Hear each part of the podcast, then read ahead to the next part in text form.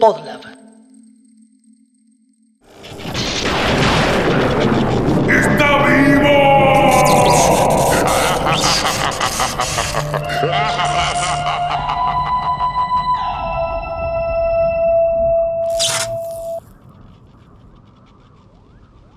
Bienvenidos, esto es Está Vivo, un podcast donde jugamos a ser científicos sonoros, armamos y desarmamos piezas de la cultura pop y las ensamblamos en un monstruo que a veces es medio fálico, a veces es medio un misterio, a veces tiene forma casi humana. Mi nombre es Jere Yo soy Bel. Yo soy Delphi. y hoy no está Juancho, pero bueno, Juancho andaba mal del tobillo y no pudo venir. Bueno. pero- Así que un saludo a Juancho y a su tobillo. Sí, Un saludo a Mendoza entera. sí, Co- Él como representante. que lo mira por TV, porque pusieron ahí Spotify vinculado. No sé qué estás hablando. Nada, no importa. Esto es Está Vivo y hoy vamos a armar el monstruo dramático. Dramático. Del drama o relacionado a él. El término drama viene del idioma griego, significa hacer o actuar. Las dos máscaras asociadas al drama representan la división tradicional entre la comedia y la tragedia. Persona que dramatiza, exagera una cosa o situación manifestando tristeza o disgusto excesivo. Utilizado informalmente para desestimar los válidos reclamos producidos por el género femenino. Chicos, tenemos que hablar sobre el drama. ¿Qué se les ocurre con lo dramático? Tenemos que inventar un drama. Listo, autobombo realizado.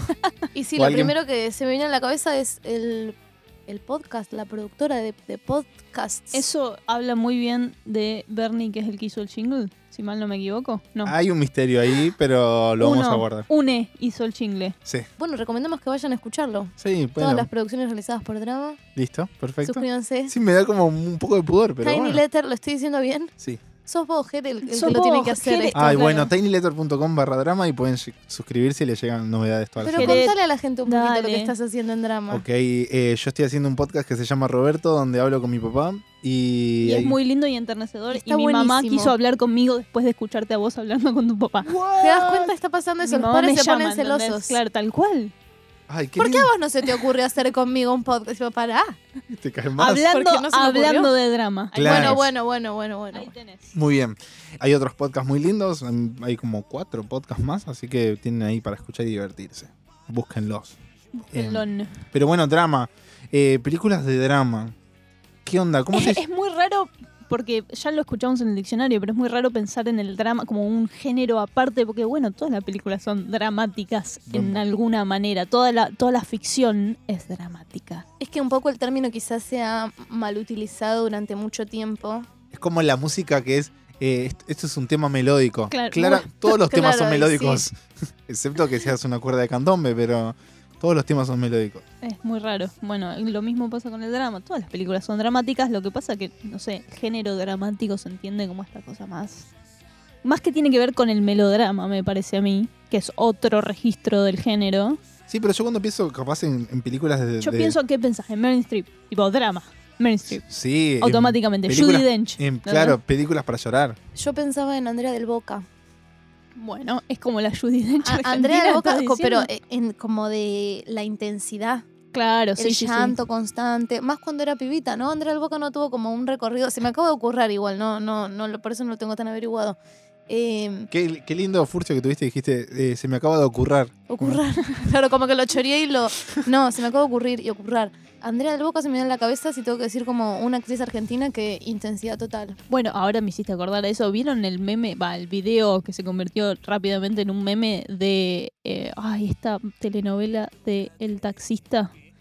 La de el que es malo actuando, ¿cómo se llama? El cara de tabla La argentino. Mote. No, No, el otro. Estebanés. Estebanés con la mina rubia que se dicen que se Ah, aman. sí. Ese, ese momento. Es que las telenovelas, de, o sea, Telefe, eso, Telefe en el horario de la drama. tarde Telefe ha drama. hecho cosas muy parecidas durante muchísimos años sin que nosotros lo supiéramos porque estaríamos trabajando en la escuela. Pero cuando hablabas con gente que sí los veía era como, che, pero esta no es igual. a-". O sea, estos dos no estuvieron ya, él haciendo como de guardaespalda y ella de niña Todo, rica, el mismo set, es el, tipo, es el multiverso, Pero- el multiverso Telefe. píntame la casa de otro, no sé. No hay plata, Delfina, ¿qué estás Ah, es pidiendo? eso, es eso. Pero si hablamos de, de- también de, de- de lo dramático y las ficciones, a mí también me hace pensar rápido en el teatro. Sí, sí, automáticamente. Y yo no soy una persona de teatro. No, no, o sea, me encanta ir a verlo de vez en cuando. No, voy ¿No casi hiciste nunca. teatro cuando eras chiquito? Creo que fui a una clase porque me gustaba una chica y, Y hasta ahí llegó Ay, tu típico de. Jere. Esta historia me la re puedo imaginar. y solo fui una vez y no fui nunca más. Siento que mi, mi mamá me dijo un montón de veces, Jere, deberías, hacer- Deberías estudiar teatro. deberías Yo a fui un montón de Jere". tiempo a teatro. Me Wow. re gustaba cuando era No chiquita. sabía eso. ¿No sabían? Bueno, ahora lo saben.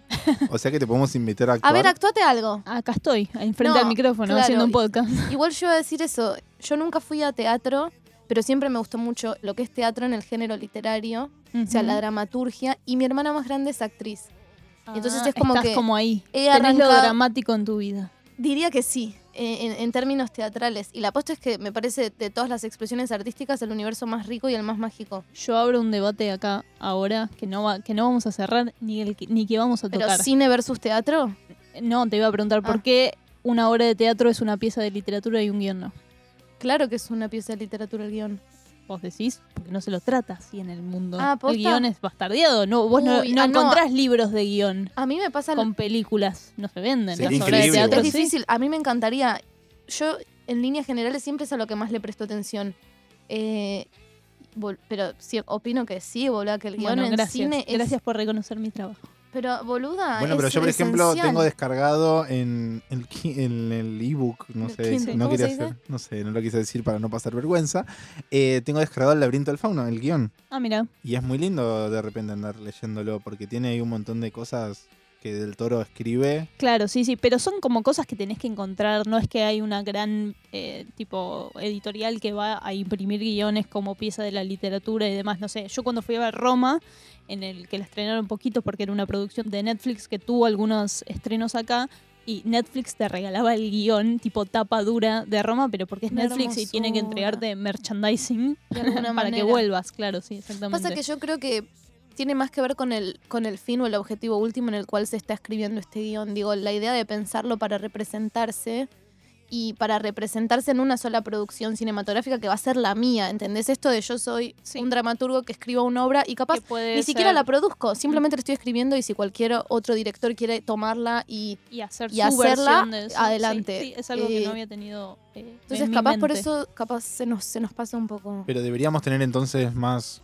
libros de guiones. Esperemos que sí. Una de mis mejores amigas hizo su tesis de recibida, ella es traductora e intérprete, con la reescritura que se hizo de Nueve Reinas. Eh, no sé, algún yankee la habrá hecho y fue Sí. bastante Un- chota. Y ella habló de todas las cosas que se pierden por, por, Por la traducción. por mala traducción. Y consiguió el guion original y cuando lo consiguió me llamó para contármelo y fui tipo corriendo tipo- a la casa y lo veíamos tipo... Esto es una obra de arte, ¿entendés? Claro. Y de verdad, el laburo que se hace en ese guion es impecable y un buen guion es Es, muy una- raro que habiendo un buen guion la peli sea chota, para O- mí. Tiene sea que ser que una pro- pésima. Proyecto editorial deberían hacer Guiones. libros de guiones. Sí, Sí. eso- eso. Ay, porfa que nadie lo patente cuando escuche este podcast. Ya está Netflix ya en está, eso. ya está, claro, ya listo. maldita sea. Ya lo acaban de registrar. Yo saben en qué más pienso cuando hablamos de drama. Una compañera mía de la secundaria, Mika. Ah, re, per- Pum, re no. personal esto. A veces hago la Ponele- ñoñada de le- pensar le como... vamos a decir M. le vamos a decir M. Hago la ñoñada de pensar como, bueno, si fueras una figura retórica de la literatura, ¿cuál serías? Y Mika claramente sería un hipérbole, tipo muy exagerada, muy intensa. Y con otra compañera, a quien vamos a llamar P, le pusimos el apodo Cine Catástrofe. Entonces, tipo, ¿viene hoy Cine Catástrofe? Sí, no. pobre. Es Pero una película de la roca. es una ¿Me perso- estás diciendo Sí, eso? es una, es una persona. Hay gente muy intensa, muy cine catástrofe. No hay otra palabra para. Como, no sabes lo que me pasó. Y capaz cero grave. Tipo, che, boluda, perdiste un bondi. Como, No nos encontramos en el 19. sí, eso fue todo. Y no. Alteración, Magnífico. ¿viste? Yo creo que tiene el mejor apodo que he escuchado hasta Cine ahora. catástrofe. Hay gente muy. Cine catástrofe. cine Yo estoy catástrofe. pensando en alguien también. ¿Y sí? Todos Sí, tenemos un, un cine M, meme también. Otro Sí. M. No, yo tengo el cerebro un poco derretido. Lo dejo de tarea pensar en mi cine catástrofe. Catástrofe.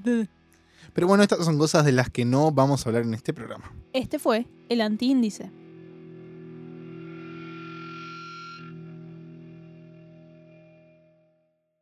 Sí, escucharon bien.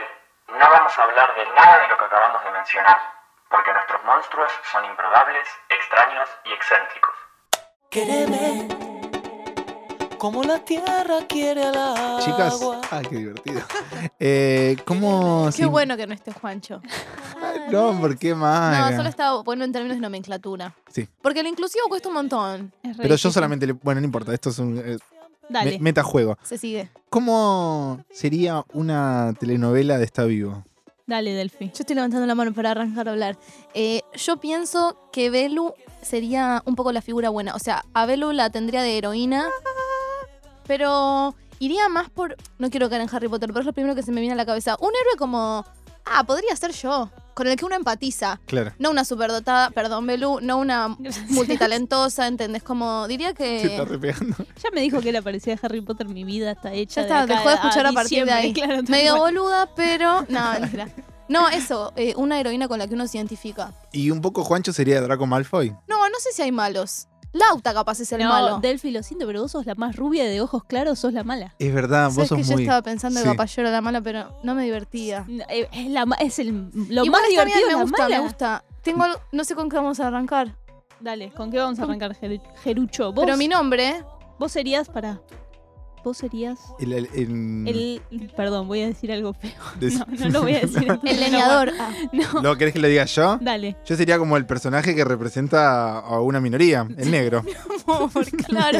El que carga con los estigmas. claro, el latino. Pero no serías tipo el... cosas tipo El negro, chofer, homosexual. el claro, chofer. como. Pobre. Negro, homosexual, judío, puedo tipo, meter todas las minorías ahí. Sí, sí, Y porque sí. hay que pagar una sola minoría, ¿viste? No, Es no una ser telenovela, baja en un- presupuesto. Claro, sí, Transexual, porque la verdad es que necesitamos también. Claro, nuevas, No, no, nuevas para un transexual que, que venga un transexual. Está bien, me Bien, parece está bien. gran- Bueno. O que venga Scarlett Johansson. ¿Cómo? ¿Cómo?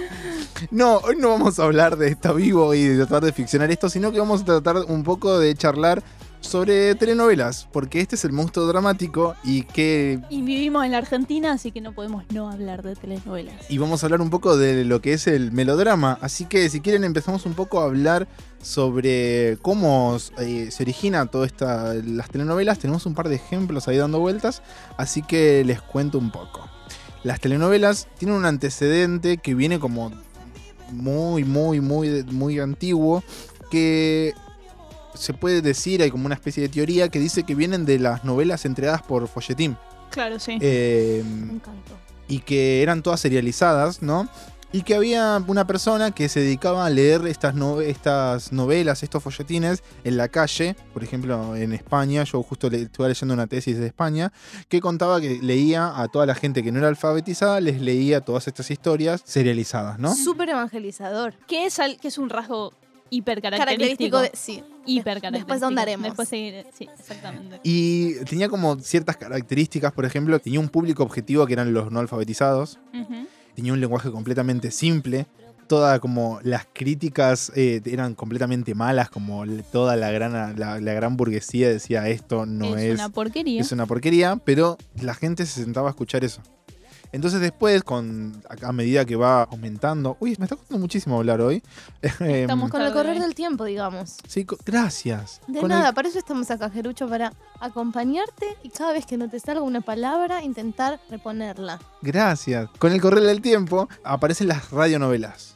Y que de vuelta ocurre esto que es, está orientada a un- una gran masa, a un montón de personas que pueden acceder a ese medio de comunicación y que a la vez, bueno, Tienen que ver un poco con la mm, tradición oral, digamos, de contar las cosas a través de la palabra y de la oralidad y que por ende se ve como menos literato, menos importante porque no tiene que ver con la palabra escrita justamente. Y quiero agregar una cosita más. Yo siento que también todo lo que esté vinculado al amor o al género romántico también está Tiene- recontra criticado. De hecho, una vez hablábamos con mi abuela, que ella me contaba que cuando ella había leído Rayuela de piba, te venían unos suplementos como que te diga la nación, y la gente era como, ah, Rayuela es una garcha porque son dos enamoraditos, ¿entendés? Como digo que el amor siempre es el lugar no- fácil. No, sé si el amor es lo- el lugar fácil, me parece que tiene que ver con lo que está como apuntado en, digamos, en la mente de la masa para, para que consuman las chicas jóvenes. Sí. Tiene algo para mí que ver, digamos, claramente con eso que pasa, no sé, con Crepúsculo, con esta cosa de. o, o con un montón de, digamos, de productos que, que están apuntados a la, a la chica joven, que más allá de que Crepúsculo, justamente el ejemplo que utilicé, sea una cagada, eh, tiene que ver con, digamos, el estigma cae en cómo vas a Sí, leer sí, ese sí. libro, ¿entendés? Sí, esto es muy claro. Igual todas las temáticas que atraviesan las telenovelas fueron cambiando, así que también vamos a hablar un poco de cómo el amor siempre está como un protagonista, pero siempre está agarrado desde otro costado. Claro, sí, Sí. Está, está muy vinculado, por lo menos acá en Latinoamérica, eh, al melodrama, a un montón de, digamos, formas de consumición. Ya después, cuando pasa a ser audiovisual, el predecesor de la telenovela, de lo serial, era un poco esto, lo radial que mencionaba Jere, pero también las películas que eran en tono melodramático y que estaban protagonizadas por mujeres, donde, digamos, el rol femenino siempre eh, estaba escrito de manera binaria, o era la prostituta o era la virgen. ¿no? Y se relacionaba con temas que uno tiene que ver con, digamos, con la población, con lo, como lo pop, entre comillas, no sé, vivía en un conventillo. Eh, tenía que cosas de, o era muy pobre, digamos, esta, este tropo de la mujer muy pobre de Cenicienta, de la mujer muy pobre que tiene que enamorar al millonario, es, es del melodrama que después se va a ver trasladado a, a la telenovela que nosotros conocemos. Claro, entonces tenemos esos dos, de esos dos costados, Es el del, utópico, claro. el, pero el del costado del cine y del lado de las radionovelas. ¿Saben cuál es el país que tuvo como el- fue una de las cunas de la radionovela? Argentina. No. Argentina. Les sorprenderá que en- Uruguay. no, es Cuba. Concha. Cuba, Cu- Cuba, Cuba no me después sorprende igual, creo. Cuba después de la, la Revolución Cubana, ahí por el- los años 60, tiene como un boom de las radionovelas, que por ejemplo había títulos como El derecho de nacer, Simplemente María, ya con los nombres más o menos sabemos de qué, de qué estamos hablando, pero la radionovela sirve como para describir, para reinterpretar, para construir realidades nuevas. Había como algo, está como esto de lo teatral, la construcción de sonidos. Cuando pensamos en podcast hoy en día, con este boom que está surgiendo, tipo la radionovela era... es- Sí, el radioteatro tiene un Era lo montón barato de, también. Es re barato y también es recontra efectivo, porque juega con la ventaja de que quien oye no está viendo. Está Entonces digo, el, el Es- tener que imaginarse también puede ser muy Atractivo. potencial, como digo. Puede ser mucho mejor lo que yo me imagine que cualquier realización que vos Claro. puedas ponerme en una pantalla o arriba de un escenario. Claro. Es la mítica, digamos, anécdota de Orson Welles y la guerra de los mundos. La vez que vi a Ari Paluch yo por televisión, casi me muero. Estaba, me crié todas las mañanas de mi vida de la primaria escuchando al forro de Ari Paluch con mi papá y tenía una voz que para mí era recontra particular. Y cuando lo veo una vez en los Susana Jiménez fue tipo, ¿este chabón es Ari Paluch? Menos mal igual que te llevaste eso y que no te sorprendiste para bien. Porque Ari Paluch, guácale. No, resulta que después de la revolución, Pobre Ari la revolución cubana, estos escritores que escribían todas estas radionovelas se van a Miami, por ejemplo, o se empieza como se exilian de Cuba y empiezan a escribir para hacer telenovelas. Claro. Todas estas radionovelas empiezan a ser telenovelas vueltas a la vida, no sé cómo decirlo. Como se empiezan a Interpretadas, digamos. Claro, estas mismas radionovelas se convierten en telenovelas. Entonces lo que sucede es que Latinoamérica se empieza a nutrir de un montón de telenovelas. Todos recordaremos alguna que hayamos visto porque el que haya tenido una televisión en su living vio en algún momento Pasión de Gavilanes. Uh, cualquier. O Bueno, la- pero que tienen que ver, yo, yo creo que si ustedes se ponen a pensar, no sé, las primeras cinco telenovelas que se les, se les cruzan por la cabeza están pensadas para mujeres, amas de casa, que tipo lo miran... 3 de la tarde. mi- ah, sí, que lo miran 3 de la tarde mientras planchan o 8 de la noche mientras cocinan. Por eso también esto de que tiene que ser un poco descomprometido el contenido que se está transmitiendo. Digo, no puede exigir de vos demasiada atención porque No- estás no, lavando digamos, los platos, estás doña Luisa, ¿entendés? Como... Y, y- y de vuelta tiene que ver un poco con estas dos cosas que yo decía que, que hacen que el género sea despreciado. Es una de que se hace los pedos, que es, que es así, la telenovela se hace los pedos. Una vez a mí me dijeron escribir una telenovela es como ir a la colimba, básicamente. No. Sí, después tengo más anécdotas para contar como eso. Eh, y que está apuntado a un público femenino y está muy despreciado por eso, digamos, que, que el amor se ha apuntado a la ama de casa. Bueno, pero vamos, eh, si quieren, a atravesar el primer ejemplo, Dale. tratando de, de romper un poco con esto de la idea del amor. Y vamos a hablar un poco de La Rosa de Guadalupe. ¿Vos dirías que la Rosa de Guadalupe rompe con la idea del amor? Yo creo que sí. Vamos, voy a tratar de... de- de- Desgranémoslo. Mátense, dale, Sí. No, no, mío. no, para Medio nada. dramática. La, La Rosa de Guadalupe es una telenovela mexicana que se emite... Muy mexicana. que se transmite desde el 5 de febrero de 2008, que lleva más de 1300 episodios. ¿Quién En- puede decir eso, eh? ¿Entienden? Japón nomás, tipo, solo los animes. Acá en hacen- Argentina se transmitió, se transmitió en Canal 13 Amo. y después se transmitió en Canal 9. Yo ni, ni idea. ¿Canal de- 9 es tipo América? Ni sé. No. No tengo, no sé. No, Canal 9 es Canal, Canal 9. 9, se llama bien. Canal 9. Lo siento. La Rosa de Guadalupe cuenta como son todos unitarios, nunca se repite, entonces ahí ya una de las características clásicas de la telenovela es la idea de la serialización, Sí, la continuidad. la claro. continuidad de los mismos personajes y la Rosa de Guadalupe rompe con eso Pues no. porque todo el tiempo va cambiando los actores. Claro, pero a la vez es ¿Los un- actores o las historias? Y las historias también. Pero Tremendo, no se repite. Perdón, no quiero pelear, quiero saber. no, no, no, no se repiten las historias, ¿Y tampoco los actores? hay actores que se que sí, repiten, re, pero no interpretan los mismos Los mismos personajes. personajes, ahí va, ya entendí. em, Y porque tampoco. pero el pero igual mercado- es un género, por lo menos el de. Un género. de la telenovela La Rosa de Guadalupe, por lo menos tiene como una manera de escribir súper enlatada. Pis- Pasa siempre lo mismo de distintas maneras. Pero es que en Es términos siempre lo mismo. presentación, desarrollo, o sea, nudo, desenlace, como digo, eso Sí. también es algo muy propio del, de- del género dramático. Sí, totalmente. Como que cierra este relatito.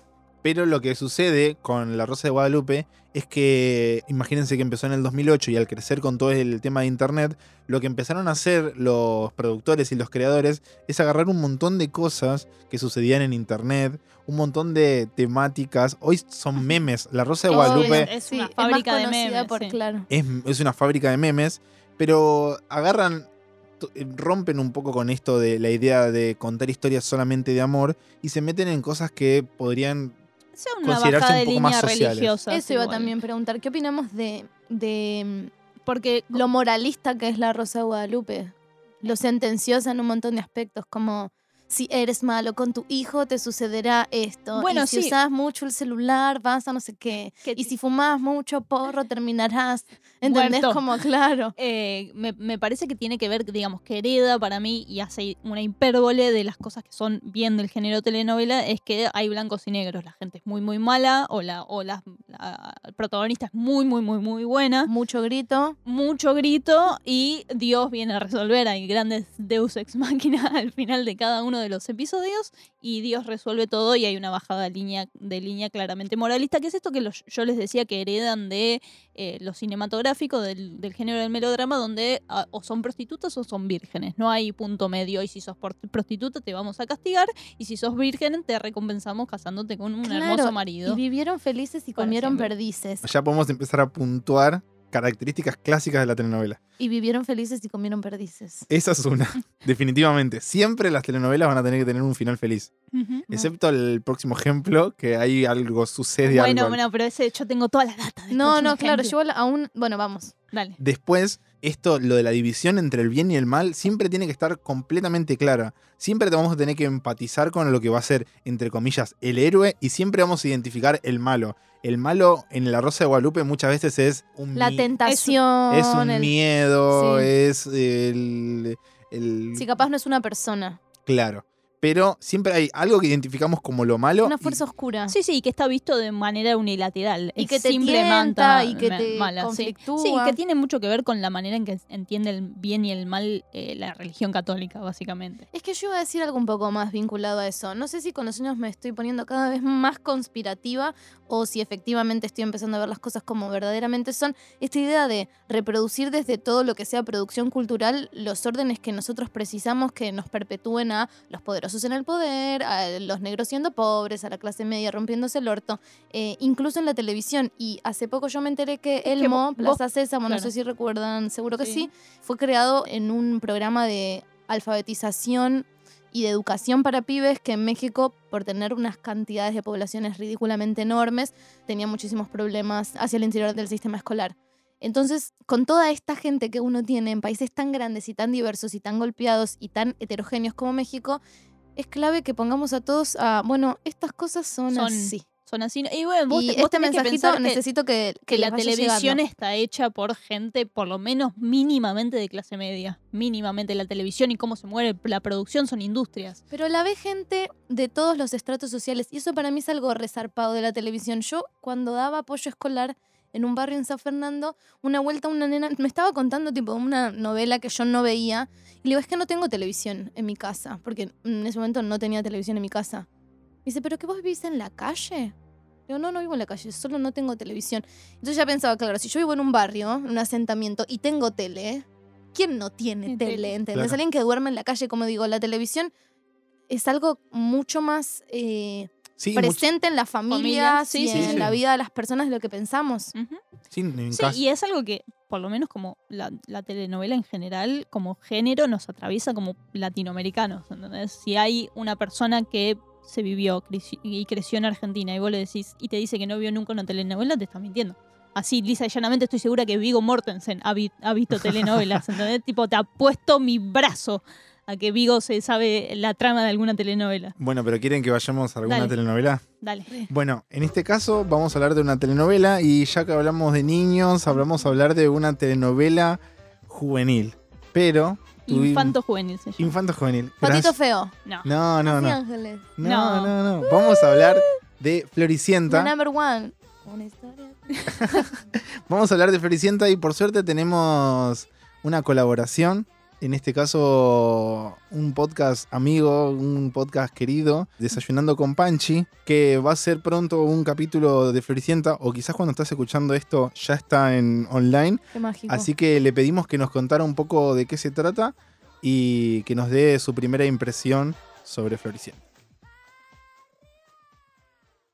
Hola, acá Panchi de Desayunando con Panchi para hablarles un poquitito de Floricienta, que fue esta novela que creo que casi todos vimos, en donde si bien la trama tenía como muchas tramas por adentro, digamos subtramas, algo así, eh, como quién era el papá de Flor y todo el tema de la herencia y demás, la trama principal es, en resumen, la historia de Flor, que era como una ex verdulera que empieza a trabajar de una manera muy explotada y precarizada en una casa de familia, o sea, como niñera, una cosa así, eh, que se llamaba la familia Fritzenbalden, que era como una familia de hermanos que quedaron hace muy poco huérfanos, de descendencia alemana, de mucha, mucha plata, como todos muy rubios, de ojos claros, como muy ese plan de millonario.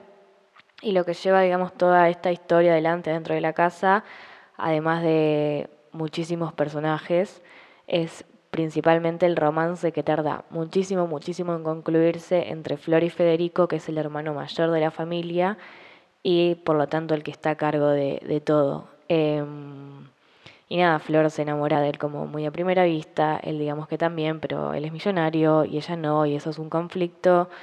Y ellos mantienen un nivel de tensión sexual durante todos los capítulos que es como inconcebible en la vida real. Pero bueno, habiendo hecho como este resumen super express, les cuento que en el próximo capítulo de Desayunando con Panchi lo que voy a hacer es como charlar un poco más extendidamente de esto y de cómo Floricienta no es de esos productos infantiles, juveniles, que envejecieron mal, sino que siempre fue un horror eh, en todos los términos, principalmente como el nivel de violencia con el que se tratan, eh, el nivel de misoginia, de gordofobia, de homofobia, de falta de conciencia de clase por sobre todas las cosas. Eh, y el problema de esto es que no, o sea, ¿por qué digo que no envejeció mal, sino que siempre fue un error? Porque todas estas características que acabo de nombrar era la, la forma en que se caracterizaban los personajes, la forma en que se vinculaban, era todo a partir de, es- de esto y de una manera como muy explícita y muy llevada como a, un horror como muy extremo. Em, sino que no, eso no es que algo que estaba por debajo de la superficie, sino que era como lo que, lo que hace a la historia, digamos, todas estas características. Em, así que bueno, eso les, les espero en el, en el próximo capítulo de Desayunando con Panchi y les mando un saludo. Adiós. Bien, yo tengo acá un montón de data de Floricienta. Me, me encanta. Me encanta que sea un horror porque tuve que revisitarlo para este programa y digo, ay, esto me está haciendo muy mal. ¿Cuántas veces vimos Floricienta? Yo la vi cuando salió. No, mirá, mirá lo que me pasaba a mí. Mi hermana vio toda la primera temporada y yo no la quería ver porque mi hermana la miraba, entonces Qué decía que era obvio, típico de obvio. Belu. Tipo, Y de- Y típico después ella es la heroína, dale. Y no, pero después me, re- me, re- Me di cuenta. Exactamente, me rectifiqué mi error y empecé a ver la segunda temporada, tipo el final de la primera temporada y, y el inicio de la segunda de Floricienta y después creo que la volví a ver cuando la daban en Disney, porque la pasaron en Disney de vuelta. Sí, yo ahí estaba en quinto año y era como mi momento del día en el cual desenchufaba. La pasaban tipo 6 de la tarde y yo llegaba al colegio como muy quemada y veía a Flori. Ya se me sabía ahí. los diálogos, todo lo que iba a pasar. Básicamente, Floricienta, ¿se acuerdan eso que dije al principio del podcast de que toman esta trama, este tropo de la Cenicienta? Básicamente, una mujer muy pobre o que no tiene nada, que se encuentra con un príncipe encantador multimillonario que le ofrece su hogar y su- todas sus riquezas. La ausencia de la figura materna, como hay, hay algo Es, es- súper y recurrente. acá está escrito en el título. Ella se llama Florencia y es Cenicienta Floricienta. Es una chica que le encanta bailar y cantar y seguir su corazón y sus sueños. Estereotipadamente linda, a pesar de ser mucama. Pero con eso podemos poner otra característica clásica de la telenovela. Una estructura social piramidal muy clara. Si tenemos los buenos y los malos, vamos a tener siempre los muy ricos y los, Los muy, muy pobres. pobres. Pero es que es muy difícil para mí eh, ser feliz y comer perdices teniendo que laburar. O sea, en, en épocas de capitalismo salvaje. Entonces tenés que encontrarle una revuelta en la cual tengas mucha, mucha plata para dedicarte a, a transitar tu historia claro, de amor sin tener que criar pendejos, ir a laburar, Etc. Y bueno, y acá lo que hace Floricienta es que Floricienta siempre tiene como una especie de edad que no se sabe qué es. Vos sabés que es joven, pero nunca sabés bien qué edad tiene Floricienta. No sabés si está en los 20, eh, tipo, tiene 25 años, o tiene 17, o tiene 15, porque actúa de maneras infantiles y torpes durante toda la telenovela. Porque es un poco gracioso. Eh, Porque es un poco graciosa, es otra Pero parte de las es cosas. de los pibes un poco. Claro, uno piensa que ponerle que debe tener 17, pero en un momento, tipo, las decisiones que toma Floricienta son de una persona mucho más joven. Entonces hace que todo esto sea también como un poco extraño, esta cosa de que ella es muy, muy aniñada, que se enamore de este príncipe que es perfecto, que en la primera temporada es el Freezer. Nada, le da como Federico esta- Fitzenbalde. le Le, da mandamos como- un saludo a Con Gil Navarro. a Juan Gil Navarro, Navarro. si nos está escuchando. le, le da todo como esta tonalidad un poco extraña, digamos. La posición de la mujer siempre es complicada y nunca envejece bien en las telenovelas. Tipo, vos te sentás a ver Floricienta ahora y decís, che, no, eh, se tienen que leer unos hilos de Twitter, Floricienta. Adherimos. Ujú. Igual sí, es algo muy recurrente. Yo suscribo a lo que dice Panchi en su audio. Que todo lo que sea estigma está recontra reforzado. Todo lo que sean cánones de belleza, estereotipos y el daño que eso genera en, en nuestras sociedades. Bueno, una de las cosas, esta telenovela tan tan famosa que todo el mundo conoce, está la cabeza detrás de todo esto es Cris Morena. Cris Morena con, digamos que ahora se convirtió como una especie de figura mítica, Corporación, boluda. corporación, que no se sabe bien qué hace, pero que también siempre se lavó las manos ahora, sobre todo ahora de grande, cuando están, digamos, todo este tipo de cosas se están empezando a ver a la luz y vos te pones a ver un Che, esto era capítulo- tremendo. Claro. Claro. tal cual, te pones Es que a ver un todos capítulo de queríamos quedar y huérfanos para irnos a vivir a Rincón de Luz, irnos de vacaciones a Disney. Era como, ¿qué onda este mensaje horrible? Mi vieja de Cris Morena siempre dice, todo lo que toca lo convierte en oro. Y es verdad, como Todo. todo lo- es una mina que tiene una capacidad para el negocio y para ver, bueno, ¿qué necesita en este momento la sociedad? Y si no lo necesita, generaré esta demanda y yo misma se las venderé y se las meteré hasta Claro. por el orto. Porque lo que ha choreado con el De discurso todo, del huérfano, del pobre que se enamora, digo, Bueno, y sí, sí, son todos todo constructos muy difíciles de erradicar y que están muy Que- arraigados. Es que en están muy arraigados y digamos que no todos los productos son, ac- digamos, no todos los productos crismoneras son accesibles para la gran cantidad de gente que la mira, porque uno dice, bueno, vamos a hablar de los huerfanitos, de la pobreza, que qué sé yo, pero después te tenés que venir a Capital y pagarte un gran Rex para ir a ver el espectáculo de Floricienta o de Casi Ángeles o de todo porque ella Está es de hecho- Santa Rosa. Es que sí, está hecho para gente ¿Entendés, Jere? Porque ella es de Santa Rosa. Basta. Y tuvo que venir a Capital a ver al gran Rex a Floricienta. más por se eso cimienta mi, nar- mi narrativa como la protagonista de la telenovela. Pará, pero, pero no quiero ser Floricienta porque es muy insoportable. es muy- son todos muy insoportables. Son todos igual. muy Pero es la premisa para, de, de la que tenés que partir si querés captar a un público tan aniñado. Yo la primera vez que Floricienta estaba en segundo y tercer grado. Es que no- están hechas para, digamos, Y habían algunas de figuritas, digo. eh, yo recuerdo mucho también cuando se arrancaron a vender polleras de colores que abajo tenían tul. O Como sea, todo, Floricienta todo, fue, fue- exprimió cada o sea, centavo a mí lo, lo que más me sorprende de Floricienta es que a diferencia de otras producciones, bueno, quizá con chiquititas pasó eso, pero yo era un poco más chica, es que llegó hasta meterle a los locales de ropa, eh, digo, hasta la industria La indumentaria, a la John Fuss, digo, como John un montón de de, Floricienta, de- sí, sí, digo, sí. uno no se da cuenta, pero constantemente en todo, en tu manera de vestir, digo, no era solamente, ah, los discos y la... No, no, era todo, ¿entendés? Sí, Como- digamos, cosas que nosotros como argentinos no estamos tan acostumbrados, digamos, son dinámicas fr- de franquicia que manejan en Estados Unidos y en la manera en que se manejan ellos con su cultura Sí. de ese lugar, que de repente ahora están argentinizados y todos se compraban la John Fuss y todos iban a comprarse la pollerita de, de Floricienta. Quiero cerrar Floricienta con un par de anécdotas que tengo porque yo trabajo en una cátedra de guion en la UBA Y para una para un cierre de, de cuatrimestre invitaron a una de las guionistas de Floricienta en esa época y contó varias anécdotas que son muy divertidas, entre ellas una que para cerrar la primera temporada habían tenido un éxito de la concha de la lora, estaban vendiendo de todo, qué sé yo, Chris estaba, porque le dice Chris, El apogeo. Chris estaba en el apogeo, entonces antes de cerrar la primera temporada se los lleva a todos de viaje, como una especie de retiro espiritual Ay, de re Cris Cris Morena. Porque tiene ese costado tipo medio Místico. metafísico. Anda, te encanta la guita, boluda. Bueno, Ese- es- adhiero. Chris Morena es un poco un hermano mellizo del presidente Macri, que también lo lleva a retiros espirituales y todo eso. Qué Capaz paja, pero Macri se recontra- vio influenciado por Floricienta, no lo No sabemos. saben, es que no podemos, no podemos dimensionar el daño que nos ha hecho Cris Morena. No lo podemos dimensionar. Bueno, se lleva a todos los escritores de, de retiro espiritual, van, todos se sienten, digamos, lo que ella quería hacer es que no estuvieran influenciados por los medios y qué sé yo, para sentarse a escribir el final de la primera temporada y el inicio de la segunda. Se van de retiro espiritual, piensan, la pasan bárbaro, piensan, cierran la primera temporada, arrancan el inicio de la segunda, Todos llegan a Buenos de Aires. blanco. Llegan a Buenos Aires y Juan Gil Navarro no les renueva el contrato. Pone acá, careta. Pero igual lo resolvieron. Y bueno, una de las cosas que ella contaba era que lo, lo muy difícil que era resolver esa relación, porque lo que ellos habían planteado durante toda la primera temporada era como la pureza de este amor. Ella decía, "Noso- nosotros no podíamos hacer nada que no fuera matarlo. Digamos, no se podía ir, no se podía viaje, quedar, no, se podía ir de viaje, no podía eso. tener otras responsabilidades, no, no había Pero la otra muerte manera de los de salir. niños es algo que no van para nada de la mano Claro. y que no lo podemos resolver. O sea, y la en manera el cielo. Y como la manera de resolverlo es mostrar efectivamente el cielo y mostrar efectivamente a Dios y hacer que el mismísimo Dios le haga un favor a Floricienta y le haga un favor, digamos, al Freezer y por ende a Floricienta y como que le traspase el alma o la esencia de él al príncipe siguiente que es el conde, que es como más, es eh, ¿cómo se llama? Tipo, más ganador, eh, más El conde mujeriego, era, más canchero. ese más actor era canchero. colectivero antes de actuar en Y la Floricienta. pegó un genio. Una Sí. historia de Cris Morena, la del También. chavo. Pero podemos ahí agregar un puntito más de Dale. las características de la telenovela y decir que siempre tienen que tener un final feliz, excepto la primera temporada de Floricienta. Sí.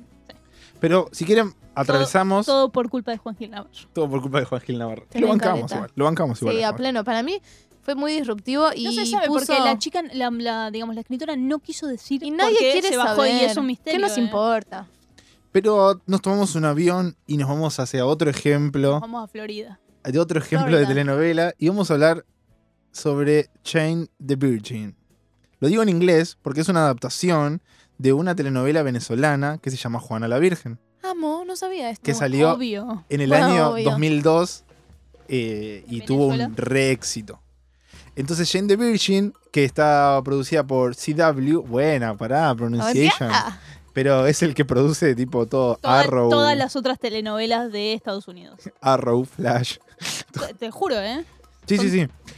Pero hace algo muy interesante, que es que es agarrar un poco todas estas características que hablamos hoy sobre telenovelas y las transforma en un producto completamente yankee, porque tiene una producción del carajo. re se- hollywoodense. se ve espectacular, pero no deja de tener esa esencia latina súper eh, pregnante en- con ellos. No sé, me parece Sí. muy... A mí hay una de, de las cosas, sí, Delphi va, Está va poniendo caras. de, sí, está poniendo caras.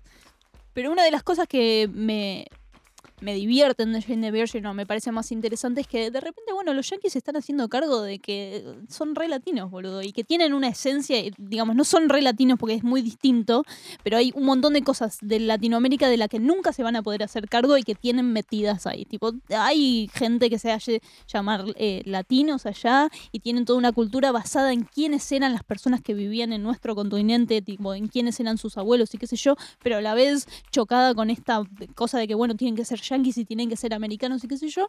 Entonces me, me parece como un experimento interesante para ver qué es lo que ellos piensan que es ser latino, digamos, y hacerse cargo de lo que ellos creen que deberían hacerse cargo. ¿Y qué es lo que nosotros entendemos por ser latino? Para mí claramente igual hay una visión siempre, siempre, en cualquier producción yankee de lo que es un latino, lo que es un latino que, y cuáles son los problemas del latino, como... Particularmente lo que pasa en esta serie es que está, es bastante burdo justamente porque se ríe y se burla de- de- del formato en No sé, algunos en- momentos. sí, me parece que se burla en algunos formatos de. La voz en off, como que digo, hay la algunas en cosas off que igual son- me parece tipo, de, lo, me de lo mejorcito, es muy graciosa. sí, sí, sí. y súper efectiva como recurso, pero digo, eh, hay una diferencia entre, que, ay, no sé cómo decirlo, como la telenovela seria. Yo no diría que esta es una telenovela No, no, no, seria, justamente como, che, y Le- es- Partimos es de acá para cagarnos de la una risa y sátira llegar a- barra claro, homenaje. sátira homenaje, me gusta. Que dos caras de una misma Muy moneda. buena. Pero es por eso que también recibió tanto, o sea, la vieron un montón de personas y recibió un montón de, tiemp- de premios porque es- es- hace, cosas, hace las cosas muy bien también en un montón de aspectos. Claro, para mí lo que se hace cargo es de quiénes son los yanquis como latinos, ¿entienden? No nosotros como latinoamericanos. Quiénes son los que ellos identifican como personas latinas, ¿entiende? Claro. La Sí, la. Sí, tipo, no solo latinos que vemos en Breaking Bad. No, no, no, no son No, los no, latinos no, no, que vemos eso en Breaking Bad, por lo claro. menos hablan más o menos bien en español, que son una de esas cosas terribles, que el- cuando hablan en español en Jane the Virgin, hablan bien en español, que a veces pasa en otras telenovelas, en otras telenovelas, en otras series, que Cuando Bad. Selena Gómez habla en Claro, español. Sí, Sí, dale. no, Selena, estudiatelo con, la, con lo que te pagan, como si pasaras hambre. claro. Pero bueno, estos son como los ejemplos que elegimos para hablar de telenovelas. Creo que no queda más nada para decir. Hicimos No, un recorrido enorme. ¿Querés, hablar un poco más de No, Jane? a mí, no, no, no, Ah. no es que quiero hablar de eso. Sí, me parece interesante. Cuando elegimos el tema, lo primero que se me vino a la cabeza fue eh, el amor romántico, que es algo que está bastante presente en las telenovelas, si bien no tienen tanto que ver con el género dramático, y en lo peligroso que es, y en, todo este despertar nuestro, eh, que, que era inevitable, que llegaría en algún momento de replantearse como, che, ¿qué onda esta pelotudez de la media naranja? O del amor para toda la vida, o de la monogamia, o estas cosas que, que siempre, Bueno, salvo... esto que hace Jane de, de ser virgen hasta el, ma- hasta el que es matrimonio. pon- judeocristiano, Claro, sí, sí, que lo, pero lo pone en foco en. Ya se llama, es Jane the Virgin. Digo, es gracioso porque nosotros hemos visto capaz una reescritura, pero digo, sigue pasando. O sea, no, no, no es tan lejano eh, y hay un montón de personas a las cuales les trae muchísimo conflicto y, y está bueno cuestionarse eh, todas estas cuestiones. Hace poco estuvieron en Cultura Colectiva, que no sé si lo conocen, es también un medio mexicano como de difusión y una plataforma que generan sobre todo contenido para redes, haciendo un programita, o sea, unos episodios que se llamaban La forma del amor. Y eran todas parejas que tenían historias recontra disruptivas, ¿entendés? Y de todo tipo. Y digo, bueno, cada uno tiene su manera de transitar lo que siente y... Claro. Bueno, Igual una, una de las cosas que terminé tipo investigando en una. ¿Vieron esos frenesís de internet donde cliqueas en un link de Wikipedia y terminas a otro, a otro, a claro, otro, a otro, mirando a otro. 10 horas de YouTube. Me pasó que averiguando un poco sobre las telenovelas, una de las telenovelas más vistas del último tiempo, 2017-2018, es una telenovela mexicana que se llama Amar a Muerte, que tiene el mejor nombre de telenovela Amar a mexicana. Muerte. Amar a Muerte. Y que es muy, muy conocida y que la pegó mucho entre la gente joven, porque una, digamos, la pareja joven, porque siempre hay en las, digamos, en las telenovelas que hablan de varias estratos familiares, digamos, de varias generaciones familiares, siempre hay una parejita joven, ¿no? Están la parejita de más adultos y hay una parejita eh, más de Cachorrona, claro. cachorrona, exactamente. Y la pareja son, son dos chicas. Y la pegó increíblemente y me vi un par de cosas a ver cómo, cómo muestran, digamos, qué, qué, qué es lo que hacen para eh, tocar esta narrativa que, que siempre había sido rigu- Bueno, ridiculizada. Maite, Grana- eh, Maite Lanata en... eh, En- 100 días. Ah, en 100 días. Y, y eh, lo que hacen, por lo menos lo que yo vi el ahora. amor los en tercera mexicanos- edad, hay un montón de cosas que no se tocan, como nunca hay pare o sea, Bueno, pero eso creo que es un poco también la esperanza que está teniendo como las, las telenovelas. O sea, siempre Y que se... no les queda otra manera que ver el mundo en el que están viviendo. Exactamente. porque Y, ya no y- interpela ese amor romántico. digamos. Exactamente. es que en realidad Que los igual está manejado de una manera como muy heterosexual esa, esa, Sí, obvio. esa visión, pero por lo menos está. pero está todo el tiempo transformándose. Es algo que todavía sigue vivo en toda Latinoamérica y que es como que se va convirtiendo. De repente está el, el honor y el amor como, como primeras temáticas so- de telenovelas. Después se vincula muchísimo más con el amor y ahora se está moviendo todo a lo más a lo social. Y creo que ahí entre lo social y el amor empiezan a encontrarse nuevas historias. Así que seguiremos sorprendiéndonos con telenovelas. Exactamente. ¿Armamos este vamos monstruo? a seguir enganchados para siempre. Sí, armamos este monstruo. Dale, Sí. tiene que tener zapatillas John Fuss. Iba a decirlo, ay, Belu. Gané. Zapa John Fuss sí o sí. Sí. ¿Puede ser una tele? Puede ser una, Puede ser una de tele. tele. Puede ¿Cabeza de ser tele? eh, pelo al viento, Pelo al viento.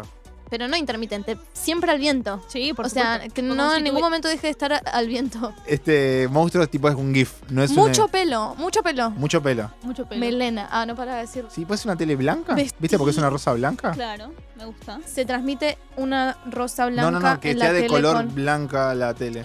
¿La Amo. tele o el tele? ¿Vos le decís el tele? Sí, por el televisor. Sí. ¿De qué? Basta, dejen de hacerme bullying. No, no, yo lo la- respeto igual, ¿eh? a- la vez- no me, depende de, de cómo le digo, le puedo decir las dos maneras. Porque ella es inclusive con la tele. Yo inclusive. eh, perdón, no Dale, quiero ponerme dale. sedienta. Tele. Televisor, el aparato. Pelo, Sí. melena al viento. GIF. Tipo, Zapatillita, siempre al viento. John Fuss. Zapatillita, Sí. John Fuss Y cuerpo de que nos ¿Qué falta está algo de Jane. proyectando la tele? Em, Si es que está proyectando algo. Una canción tiene que sonar música. Mar, música. Música. Eso No, no, hablamos de la ecografías. música. Ecografía. Ecografías, me gusta. Ecografías, listo. ¿Es Y, ahí- listo? y la música es tipo todos los jingles Ah. hechos de, de- de- del mismo autor de que le hizo la Floricienta, que se llama Ricky Linas, una cosa así. Ricky Se lo, Sarkani. se lo juro. Ricky, si no, si nos estás escuchando, Bueno, Ricky musicaliza entonces este monstruo nuestro. Perfecto. Muchas gracias, Panchi, por darnos la data de Floricienta. Escuchen Desayunando con Panchi. Mientras tanto, seguimos armando este monstruo en esta vivo.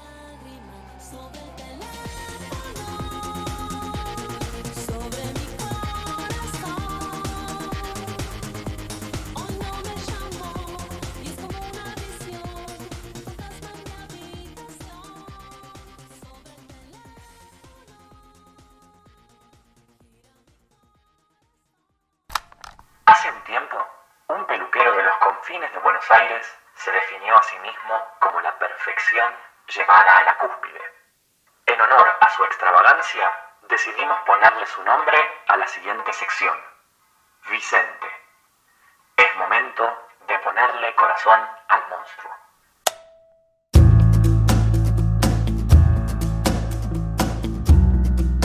Bueno, chicas, voy a regalarles este Vicente y lo voy a compartir con ustedes. Y con Juancho no, porque no está. No, pero lo puede escuchar, así que también es un poco de Juancho y de todos los que están escuchando en este momento. Una vez fui a un recital y le dije al cantante, después de que terminó el recital, gracias por decir las cosas que no sabía que quería decir y que no podía decir. Esta canción es el Vicente de este monstruo. Uh, uh es una canción de la nube mágica. Es un manifiesto al amor, es el absurdo, es pura magia. Es de esas canciones que siento que tienen que ser cantadas gritando. Yo soy capaz de hacerlo de esa manera. Como Delphi canta Floricienta. Claro, piensen en esas canciones que nos ponen la piel de gallina. Uh, uh, es una de esas canciones. Es una canción que funciona como mantra, como cable a tierra y tiene las palabras justas. Lanzarse al vacío, adrenalina, rebeldía, Tobillo. inestable. Basta, tobillo. Ah, perdón. Obvio que suena re autoayuda, obvio, ya lo sé. Pero bueno, eh, también es el monstruo dramático, un poco es la idea. Ay. Eh, todos tenemos que tener una canción que tenemos que repetir, ¿no? Pero no repetir siempre en el mismo momento o eh, no repetirla siempre para lo mismo, ¿no? De todos tenemos que tener una canción que sea como volver al reposo. Tipo, para los músicos es como, El nivel del mar. sí, que sea como volver a casa, como desayunar con tu abuela de vez en cuando. Todos tenemos que tener una canción para ese momento. Yo conocí a la nube mágica de casualidad, porque fui a otra banda y de repente entraron un montón de locos disfrazados a cantar canciones que me volaron la cabeza. Tipo, cantaban canciones de amor, de sentirse el rey de la selva, de conejos, canciones con pis, canciones de nubes. Fue amor a primera vista, tipo, es lo que me gusta escuchar. La primera huida. A primera oída, claro. Pero esta canción, bueno, se- con el tiempo se convirtió como en un refugio. Eh, es, esta canción es domingo por la mañana. ¿Entendés? Es un poco manejar en ese camino de memoria, un camino que, tipo, o caminar por ese, por un trayecto que siempre es igual y siempre es distinto, Como las telenovelas. como las telenovelas. Razones para que esta canción sea un Vicente, que eso sea el corazón de este monstruo. Es que está construida con muy poco, son pocos acordes, es mucha repetición, pero también es acumulación de voces, de instrumento, de intensidad. Es un poco la vida misma, todos los días es lunes, martes, miércoles, jueves y viernes y sábado, domingo y vuelve a repetirse. Siempre lo mismo, Siempre distinto. siempre acumulado. Sí, ya sé, me puse un poco intenso. Yo estoy sonriendo como una tarada.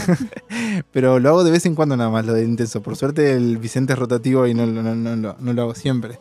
Eh, para mí esta canción es perfecta porque tiene un interludio que es puro monstruo dramático. Tipo, es un estribillo teatral bellísimo, lleno de absurdo, que él dice, en un momento canta que dice, quiero ser un pato lleno de dulce de leche. ¿Entendés? Es absurdo completamente. Pero es una, una declaración de amor, es una declaración de amor propio, es todo lo que está bien, por lo menos para mí, y funciona de esa manera para mí. Y también es perfecta porque vas a estar cantando un largo rato. Es un poco difícil la melodía, pero la vas a terminar cantando. Ese es, por eso dije que se canta a los gritos.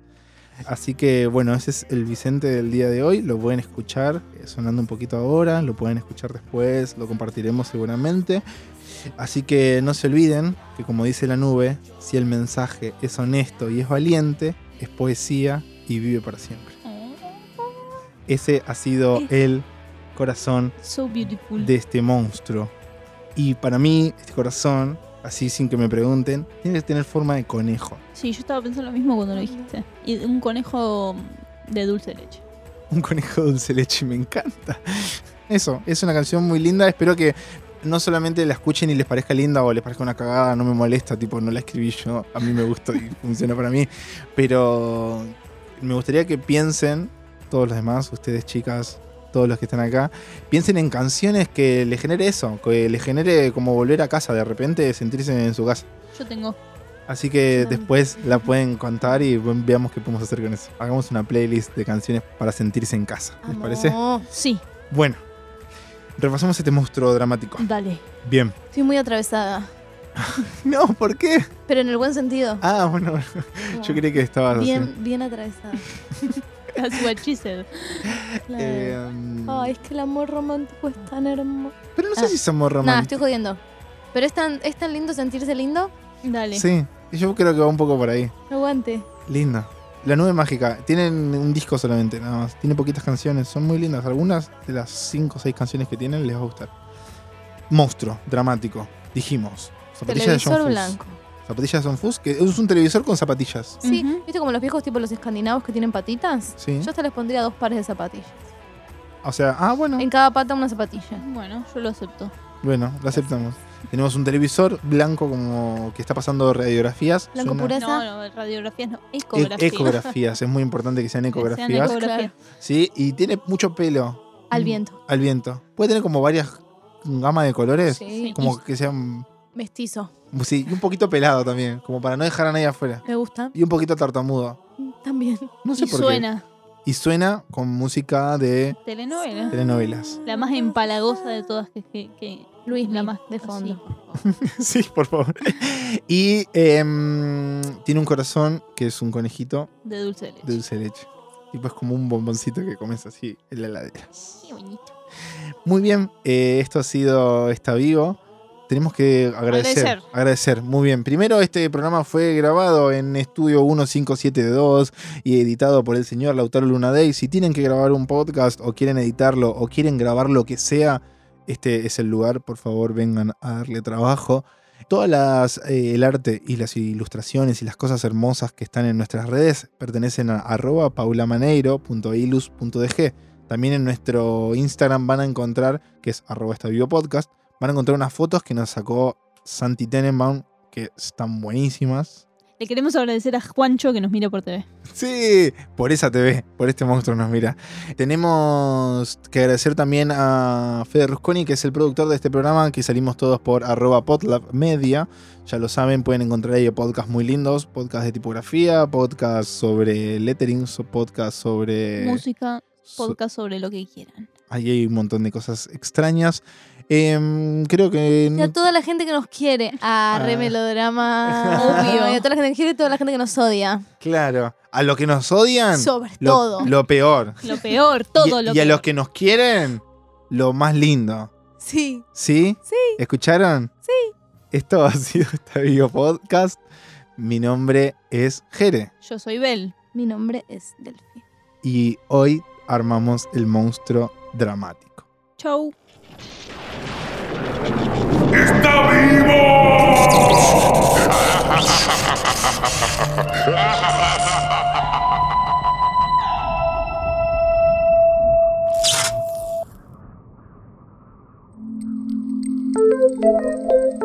Podlab.